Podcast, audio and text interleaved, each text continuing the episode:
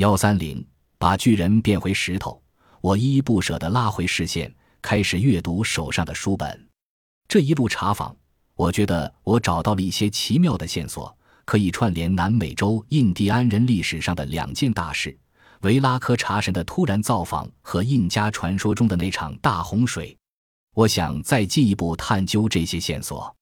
摊在我手上的是荷西迪亚科斯达神父撰写的《西印度群岛自然与人文历史》。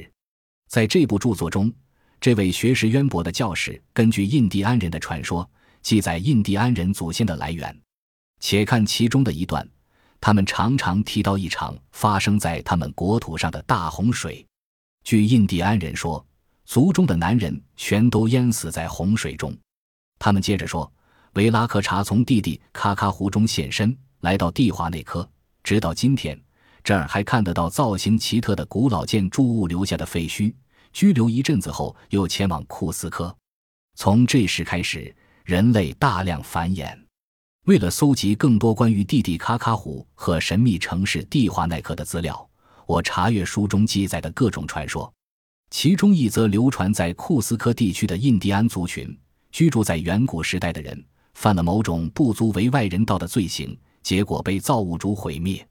在一场大洪水中，洪水消退后，造物主以人形出现，从弟弟咔咔湖中步出。他开始创造太阳、月亮和星辰，恢复人类的命脉，让他们重新在大地上繁衍。另一则神话则是这样描述的：伟大的造物主维拉科查大神。决定创造一个世界让人类居住。首先，他创造大地和天空；接着，他把大石头雕造成一个个巨人，在他们身上吹一口真气，让他们生活在他创造的世界中。起初，大伙儿居住在一起，相安无事。可是，过了一阵子，巨人们开始互相挑衅、殴斗，拒绝干活。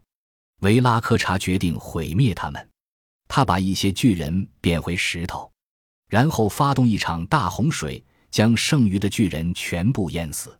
类似的神话当然也存在于其他不相关联的文化传统，诸如犹太人、圣经旧约。根据《创世纪》第六章的记载，希伯来人的上帝不满人类胡作非为，决定毁灭他们。这一章中有关大洪水前那个混沌时代的描写，长久以来一直吸引我的注意。其中有一处提到。那时候有巨人在地上，颇为耐人寻味。这些被埋藏在中东沙漠的圣经巨人，跟哥伦布发现美洲前的印第安神话巨人，彼此之间是否可能存在着某种神秘关联？更让我们迷惑的是，犹太圣经和秘鲁神话在描述巨人之后，接着都提到细节颇多雷同之处。天神大发雷霆，下令洪水淹没邪恶的不敬神的世界。我搜集的这一卷文件资料的下一页，是描述大洪水的一则印加神话，它被收录在莫利纳神父所著《印加族神话与礼仪技术》一书中。印加人的始祖是曼科卡帕克，由于他的缘故，他的后裔自称为太阳的子嗣，对太阳展开偶像崇拜。印加人记载洪水的传说，很多都跟曼科卡帕克有关。他们说。那场大洪水上升到世界最高山峰的顶端，淹死了所有人类和飞禽走兽，除了一对躲藏在乡中的男女，没有其他生物存活下来。洪水消退后，风将他们吹送到蒂华纳克，造物主抚育居住在那儿的百姓，振兴那个地区的国家。